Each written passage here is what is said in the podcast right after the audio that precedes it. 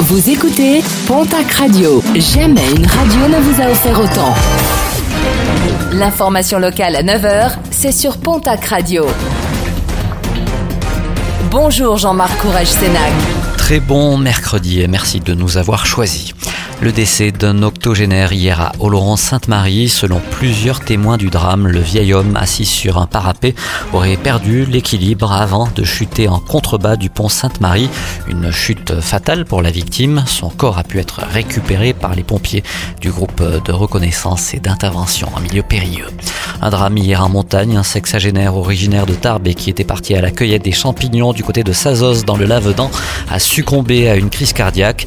La victime a été retrouvée dans les bois par un randonneur qui a donné l'alerte. Les secouristes arrivés euh, grâce à l'aide de l'hélicoptère n'ont pu que constater son décès.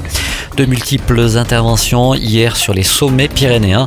Au pont d'Espagne, à Cotteret, un randonneur de 75 ans a été pris en charge alors qu'il venait de faire un AVC. Violente douleur à la poitrine pour une randonneuse de 72 ans dans le secteur du Lavedan. Également de multiples interventions suite à des entorses ou des blessures plus légères. Spectaculaire accident de la circulation hier en début de soirée à Pinas dans les Hautes-Pyrénées avec une collision entre un tracteur et un pick-up au croisement entre la RD 817 et la RD 159 à quelques mètres du radar automatique très choqué, légèrement blessé dans le choc. Les occupants des véhicules ont été conduits aux urgences de l'hôpital de Lannemezan. Nos confrères de la Nouvelle République des Pyrénées sont revenus hier sur la condamnation devant le tribunal de Tarbes d'un homme d'une trentaine d'années de jalousie lors d'une sortie au quartier de l'Arsenal. Ce dernier n'avait pas hésité à verser au visage de sa compagne du gaz lacrymogène.